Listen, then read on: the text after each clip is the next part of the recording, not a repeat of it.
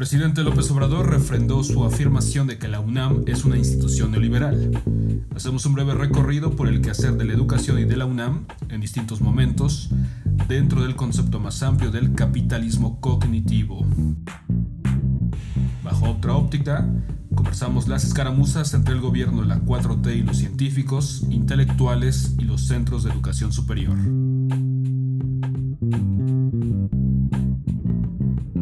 Las voces habituales de Miguel Ángel Mata y Luis Alberto de la Garza son las voces que participan en este nuevo episodio del complot nacional.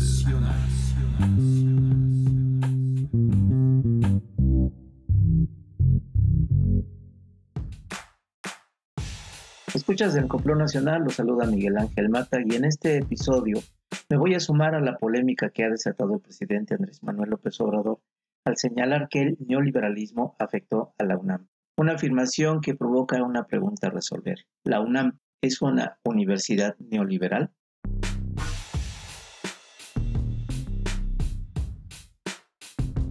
Con el porfiriato, el vínculo entre el Estado y la educación planificada científicamente se abanderó como la pauta para la integración de la sociedad. Así, la educación en una perspectiva positivista se vinculó a la idea de progreso y, en su momento, a la reapertura de la universidad en el marco de las fiestas del centenario de la independencia en 1910, bajo el auspicio de Justo Sierra, así como a la fundación de la Escuela Nacional Preparatoria. De ahí me parece que tuvo razón Octavio Paz en señalar en el laberinto de la soledad que las transformaciones inducidas por la Revolución de 1910 y el fin de la oligarquía porfiriana, así como la necesidad de justificar la revolución, requirieron de una nueva valoración de la educación, por lo que Vasconcelos sustituyó el lema positivista porfiriano de amor, orden y progreso por el de por mi raza hablará el espíritu. Se trata de un lema que en alguna forma condensa más bien el espíritu epocal de las emergentes instituciones del Estado postrevolucionario, con el cual, como lo afirmó Vasconcelos, se pretendió significar que despertábamos de una larga noche de opresión, una retórica en la cual un discurso político apela a la identidad de lo latinoamericano como una misma identidad política y cultural de la raza cósmica, referida al mestizaje del continente. Un discurso indisociable de los objetivos que como rector fijó para la universidad, en lo que afirmó, yo no vengo a trabajar por la universidad, sino a pedir a la universidad que trabaje por el pueblo.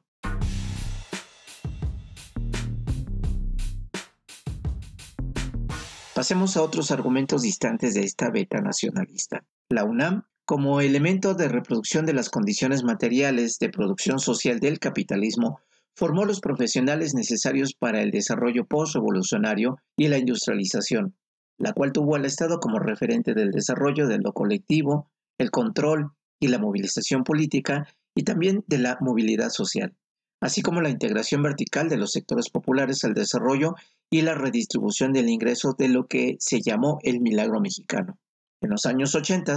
no solo asistimos a la crisis de esta matriz sociopolítica del desarrollo nacional popular, cuyo manejo por las élites nos impuso el neoliberalismo, sino al surgimiento global de una nueva fase del capitalismo del que poco se habla, el capitalismo cognitivo, cuya dinámica es indisociable de las transformaciones del sistema educativo, aunque por cuestiones de tiempo solo hablaré de la UNAM.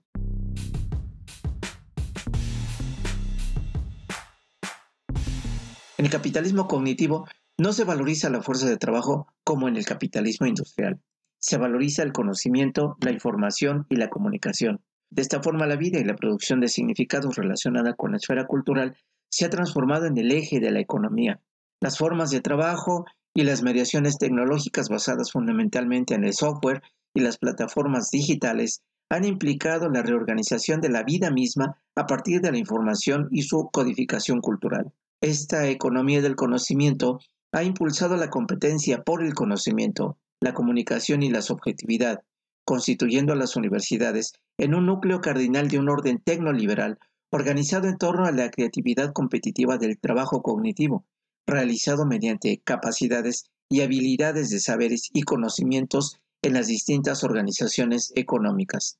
La forma de potenciar esta creatividad va desde la noción de formación continua en aras de la actualización permanente de conocimiento en el espectro de todas las actividades laborales hasta el financiamiento y búsqueda permanente de recursos para la investigación y promoción de los diversos actores dentro del mundo académico. Ya no se trata de entender esta dinámica como una simple cuestión ideológica que acompaña la legitimación del Estado para transformar las relaciones sociales, como sucedió en el México por revolucionario. Ahora se trata de una subordinación en un marco de libertad de la actividad creativa de los cerebros humanos y la subjetividad a dinámicas de productividad académica que dentro de las universidades ha configurado un sistema de desigualdades persistentes, cuya consecuencia son las reducidas y cerradas élites académicas y la dinámica de precarización laboral para una inmensa masa de profesorado de asignatura, contratado por horas y reconocido por su trabajo de enseñanza dentro de una de las mejores universidades de América Latina.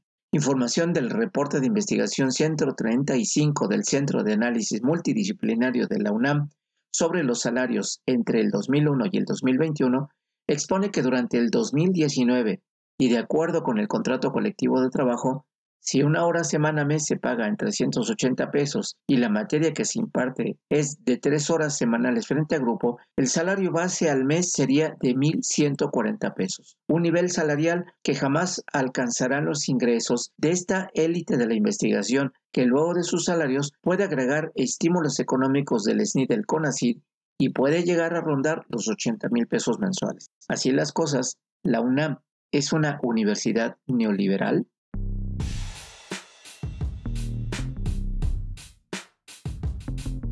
Como toda universidad inmersa en esta racionalidad, la UNAM es neoliberal porque sus formas de vida se han sometido al régimen de valorización del conocimiento del capitalismo cognitivo, configurándola como un espacio de pluralidad cultural, articulada por la competencia.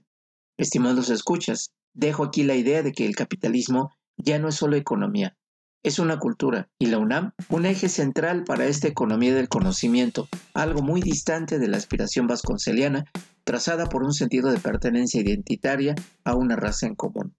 Gracias por escucharme y hasta la próxima.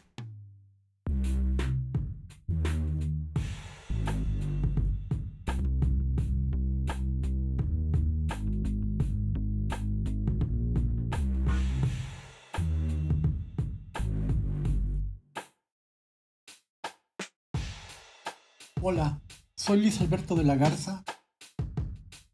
Mucha tinta ha corrido en las últimas semanas que involucran el papel de los intelectuales, de los científicos y ahora los centros educativos en el contexto de la política de la 4T. Una de ellas, que despertó grandes titulares, estuvo centrada en la petición de la Fiscalía para detener a los peligrosos delincuentes responsables de asociación ilícita y muchas otras acusaciones que parecían dirigirse al grupo más famoso de los cárteles de la droga en México. Pero no, el folletón armado por la Fiscalía no era contra los secuaces del Chapo del cartel Jalisco Nueva Generación, sino contra un grupo de científicos y académicos, exfuncionarios de CONACYT y del Foro Consultivo y Tecnológico AC, desde el cual habrían cometido terribles delitos a los ojos del fiscal. El asunto digno de las mejores páginas de la Nota Roja, generó un enorme malestar en la comunidad científica ante la inusitada petición del fiscal. El asunto provocó mucho ruido sin ningún resultado, al ser rechazadas las peticiones del fiscal por varias instancias de jueces, y el asunto terminaría en tablas a pesar de un cierto espaldarazo del presidente a las denuncias de la fiscalía.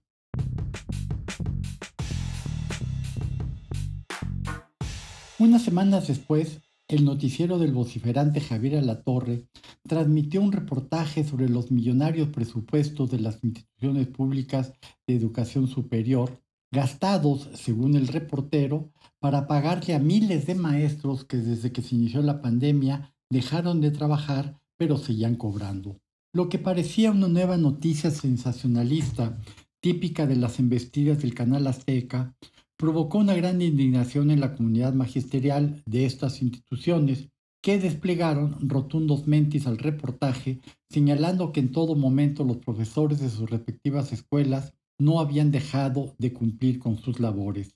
Siempre ha sido un misterio la dudosa relación entre AMLO y Ricardo Salinas Pliego, por lo cual, al inicio de este nuevo escándalo, muchos pensaron que era un golpe bajo del empresario al gobierno, pero unos días después el presidente daría también un espaldarazo al reportaje señalando la lentitud de las instituciones de educación superior para volver a clases presenciales y a insinuar manejos indebidos de presupuesto que, en virtud de la autonomía de las universidades, el gobierno no podía investigar. Ya con anterioridad, AMLO había comentado que el neoliberalismo había sido introducido a las instituciones de educación como la UNAM por Enrique Krause y Héctor Aguilar Camín, y en fechas más recientes volvió a la carga sosteniendo que la UNAM se volvió individualista y defensora de proyectos neoliberales. No cabe duda que ser científico no es un sinónimo de honradez y que muchos de ellos han sido en efecto corruptos y han aprovechado sus posiciones para beneficio propio, como tampoco hay que pensar que la autonomía universitaria esté exenta de problemas y de manejos turbios.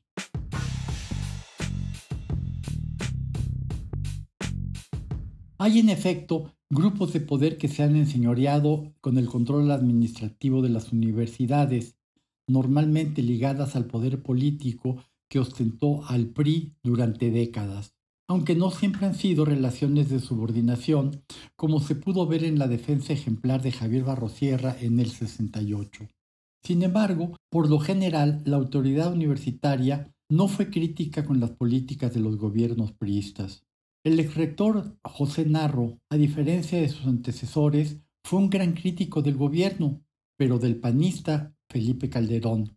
y dejó de serlo cuando asumió la presidencia su correligionario Enrique Peña Nieto. Sin una acción efectiva, bien investigada y documentada de las acusaciones contra el grupo de científicos, estas solo provocaron indignación y escándalo y han servido por una parte para reforzar la idea de una gran animadversión de la presidencia contra los intelectuales, mientras que por el otro lado, al igual que las sospechas de una profunda corrupción en las instituciones de educación superior, se revive sin claridad una vieja polémica sobre el papel de la universidad que tuvo lugar en la década de los 30 del siglo pasado.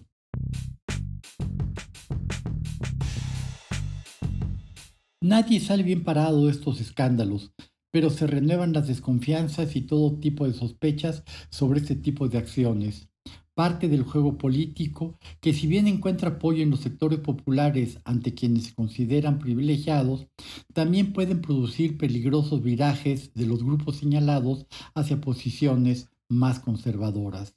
La idea de que todos los científicos, los intelectuales y los universitarios son iguales no ayuda a los integrantes de estas comunidades a resolver sus problemas y por el contrario mantienen las inercias que han impedido su transformación. Resulta muy importante discutir tanto el papel de los científicos y de los intelectuales como de los centros de educación superior. Sin embargo, las formas en que han sido atacados solo ha dado como resultado mucho ruido y pocas meses.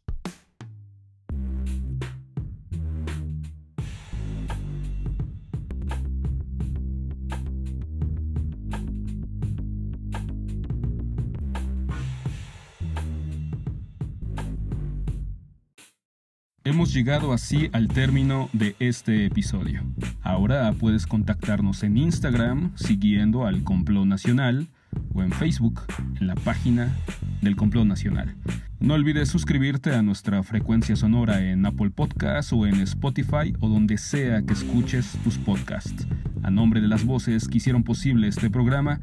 gracias por dejarnos entrar hasta la intimidad de sus oídos. Nos escuchamos pronto, muy pronto, en el siguiente complot.